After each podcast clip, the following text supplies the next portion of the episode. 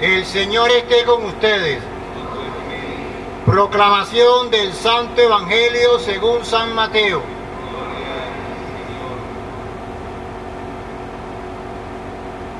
En aquel tiempo, cuando Jesús vio a la muchedumbre, subió al monte y se sentó. Entonces se le acercaron sus discípulos. Enseguida comenzó a enseñarles hablándoles así. Dichosos los pobres de espíritu, porque de ellos es el reino de los cielos. Dichosos los que lloran, porque serán consolados. Dichosos los sufridos, porque heredarán la tierra. Dichosos los que tienen hambre y sed de justicia, porque serán saciados. Dichosos los misericordiosos, porque obtendrán misericordia. Dichosos los limpios de corazón, porque verán a Dios. Dichosos los que trabajan por la paz, porque se les llamará hijos de Dios. Dichosos los perseguidos por causa de la justicia, porque de ellos es el reino de los cielos. Dichosos serán ustedes cuando los injurien, los persigan y digan cosas falsas de ustedes por causa mía. Alégrense y salten de contento, porque su premio será grande en los cielos. Palabra del Señor.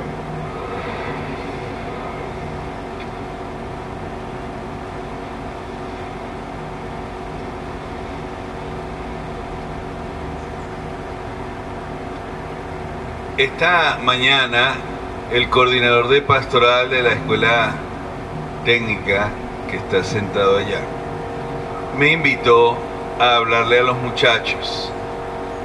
Y como les dije en ese momento me cambió él lo que quería decir.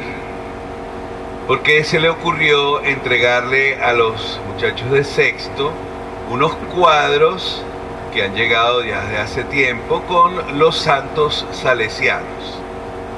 La pastoral juvenil hoy también puso en las redes unos cuadros donde había la multitud que hemos escuchado en el eh, primer, eh, la primera lectura en el Apocalipsis.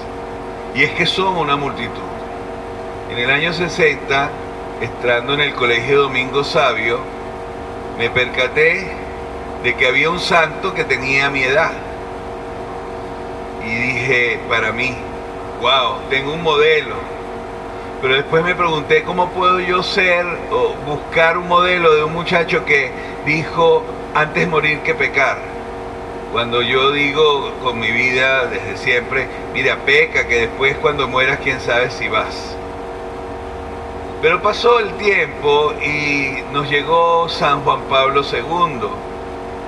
Y lo trato porque son las dos personas que he visto y he podido conocer, como se dice, de tú a tú, él y Teresa de Calcuta, y los dos son santos. Pero a mi lado han pasado tantos de aquellos santos, tantas de aquellas personas, mi maestro de novicios, padre confesor. Y de repente se abrió el grifo, le decía yo a los muchachos hoy. Allí había un personaje que para mí es muy significativo, Luis Variara, de una fundación precisamente que tiene su nombre. Allí había Laura, la niña que tomó y entregó su propia vida. Allí estaba un cuadro del hijo del cacique Patagón, que llegando a Europa dijo, quiero hacer algo por mi pueblo, etc.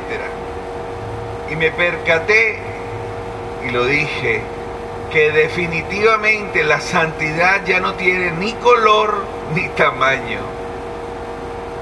Cuando uno escucha a José Luis Sánchez del Río decir, mamá, no te preocupes, porque en este momento es el momento en que es más fácil ser santo y muere habiéndole quitado la piel de los pies y habiéndolo matado su propio padrino de bautizo.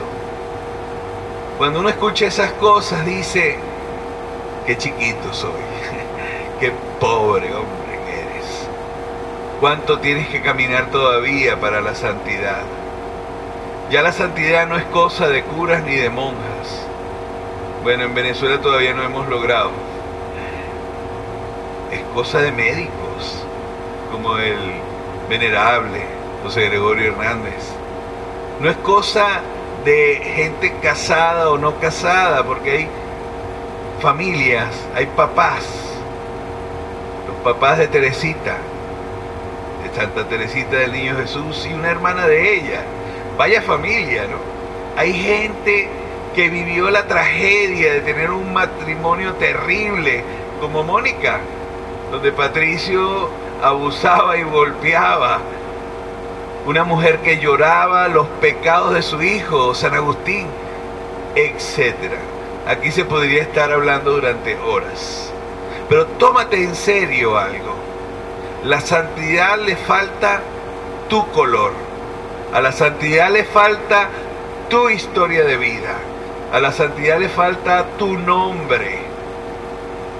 Y si tú no se lo pones, si tú no lo planteas, si tú no lo buscas, hay de ti. Porque el Señor te dio todas las posibilidades para hacerlo.